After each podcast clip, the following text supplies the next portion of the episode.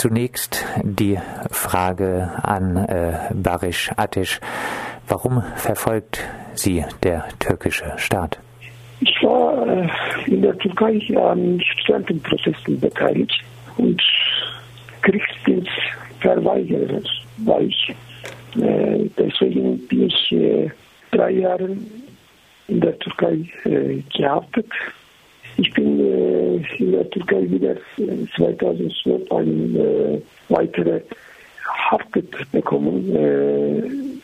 zwei, über zwei Jahren wieder musste ich äh, verhaftet.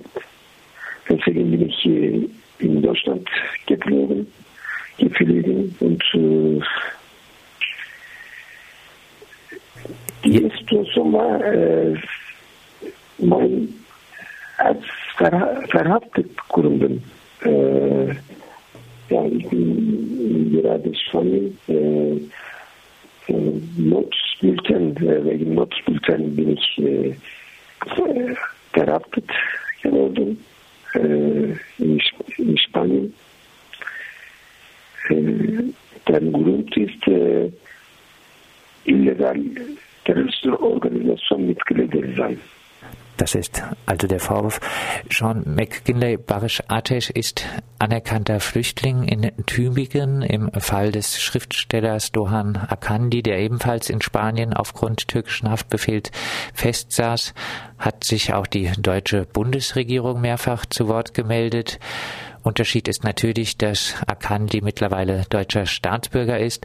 Trotzdem die Frage, machen die deutschen politischen Verantwortlichen und die deutschen Behörden genug, um sich für die Ausreise von Barish Atesh aus Spanien einzusetzen? Also mir ist ähm, nicht bekannt, dass es da von offizieller deutscher Seite irgendwelche Bemühungen gegeben hat. Jetzt muss man fairerweise sagen, es kann sein, dass irgendwas im Hinter Hintergrund läuft, was aus bestimmten Gründen vielleicht nicht an die Öffentlichkeit geht im Moment oder wo ich das nicht unbedingt äh, mitbekommen. Ähm, wir äh, haben den Fall angesprochen gegenüber Bundestagsabgeordneten der Regierungs ähm, des Regierungslagers auf Bundesebene hier aus Baden-Württemberg. Ähm, wir hoffen, dass da etwas läuft. Ähm, jetzt ist es natürlich aber auch so, dass rechtlich gesehen, äh, streng genommen, hat Deutschland jetzt nicht wirklich viel Einfluss ähm, auf das Prozedere, was da läuft, weil das äh, aus rechtlich gesehen ist es jetzt ein Auslieferungsverfahren zwischen Spanien und Türkei. Ähm, natürlich ist es aber so, dass die deutsche Bundesregierung äh, ein, großes politisches Gewicht äh, in, in Europa hat und auf dem Wege, wie in einem anderen Fall, auch die Möglichkeit hätte, Druck auszuüben, wenn das gewollt wäre. Und das ist, glaube ich, auch das Entscheidende. Ähm, und das wäre jetzt auch meine, ähm, meine Forderung, dass eben auch mit Nachdruck machen muss, weil es einfach nicht sein kann, dass äh, die europäischen Staaten ähm, sich zu Handlangern des Verfolgerstaates gegenüber Menschen machen, die ähm, als Flüchtlinge anerkannt worden sind. Ja, diese, der, der, deutsche Staat und die anderen europäischen Staaten haben eine Verantwortung, diese Menschen zu schützen. Und ich erwarte, dass da die Bundesregierung zeigt, dass sie diese Verantwortung ernst nimmt. An beide vielleicht die Frage, die Verfolgung äh, durch den türkischen Staat auch in Europa, trifft das viele türkische Oppositionelle? Es ist das Wiederaufleben eines alten Problems. Ähm, das gab es schon ab Mitte der 90er Jahre bis Anfang der 2000er Jahre, äh, vor allem mit äh, Aktiven aus der kurdischen Bewegung, ähm, wo eben viel mit diesen Interpol Red Notices, wie sie äh, genannt werden, gearbeitet wurde, um Leute ähm, zu versuchen festzunehmen. Das ist in den letzten Jahren tatsächlich wieder verstärkt aufgekommen. Ähm, übrigens nicht nur durch die Türkei, sondern auch durch andere autoritäre Staaten. Russland, Bahrain, Aserbaidschan hat es da auch Fälle gegeben von politisch motivierten ähm, Ausschreibungen gegen äh, äh, regimekritische Menschen.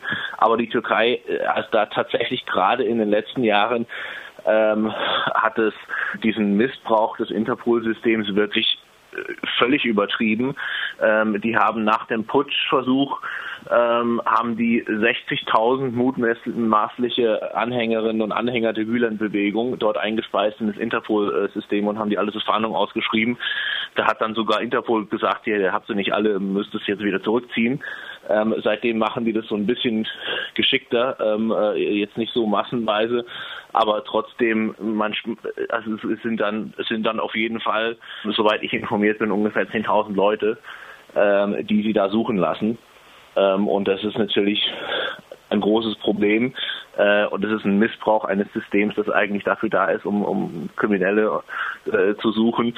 Ähm, und dann müsste Interpol sich was einfallen lassen und die, die europäischen Staaten müssen sich was einfallen lassen, um diesen, diesen Missbrauch zu unterbinden. Barisch ja. Äh, die Verfolgung ähm, ein Phänomen durch den türkischen Staat, ein Phänomen, was viele Oppositionelle jetzt auch aktuell äh, trifft? Während meiner Zeit äh, in Spanien äh, zwei äh, die gleiche ich äh, ein Bekannt war in Madrid äh, verhaftet, diese Problem wegen äh, auch Notdienst. Äh, ja, äh, Doğan Akan'la ganz bekannt für Deutschland. Und auch in, äh, Deutschland gibt es immer wieder äh, Verfahren wegen äh, vermeintlichen äh, Mitgliedschaft in kriminellen, in terroristischen Vereinigungen. Damit werden viele, auch äh, gerade kurdische äh, Menschen hier in Deutschland kriminalisiert. Vielleicht abschließend auch nochmal an beide die Frage, wir haben schon ein bisschen darüber gesprochen, ähm, wie ist der Fall politisch zu bewerten? Ja, ich auch sagen, äh, äh, es Hauptsache ist, die Türkei missbraucht die, äh, die Interpol. Alle Oppositionen äh, von der Türkei äh, erleben diese Situation. Äh, in diesem Jahr 2017, äh, im letzten Jahr, sieben Personen war wie ich verhaftet geworden irgendwo Spanien, Griechenland. Es gibt also äh, ja sehr viele, die das gleiche äh, oder quasi das gleiche Schicksal haben. Ähm, Sean McKinley noch mit äh, der Schlussbemerkung, was, wie ist der Fall politisch einzuordnen? Ja, ich glaube, das ist äh, ein, einzuordnen in den Kontext, dass äh, Deutschland sehr nachsichtig ist gegenüber der äh, der türkischen Regierung im Moment. Das sieht man auf vielfältige Art und Weise. Und äh, deswegen mache ich mir dann eben auch große Sorgen, ob äh, die Bundesregierung sich in solchen Fällen so entschlossen einsetzen wird, wie es eigentlich gehören würde. Nicht nur die Bundesregierung, sondern auch andere europäische Regierungen. Ähm, es gibt eine klare politische Unterstützung der Bundesregierung für die türkische Regierung. Wir haben die, die, die Waffenexporte, ähm, das Schweigen zum äh, Angriffskrieg auf, auf Afrin, die Kriminalisierung von türkischen und kurdischen Oppositionellen hier in Deutschland. Ähm, und das, das macht mich nicht, nicht gerade zuversichtlich, dass die Bundesregierung in diesem Fall das Richtige tut, nämlich ganz entschieden und entschlossen zu sagen, Leute, die eine Flüchtlingsanerkennung haben bekommen, weil sie in ihrem Heimatland verfolgt werden, die müssen auch äh, ohne Angst äh, sich im Rest der Welt bewegen können und müssen hier Schutz erfahren äh, und müssen vor dem Zugriff des Verfolgerstaats geschützt werden. Das ist ein ganz grundlegendes Prinzip, aber ähm, Deutschland und Spanien und einige anderen Staaten scheinen es nicht immer wirklich so ernst zu nehmen mit diesem Prinzip. Soweit Sean McGinley vom Baden-Württembergischen Flüchtlingsrat und Barisch Ateş.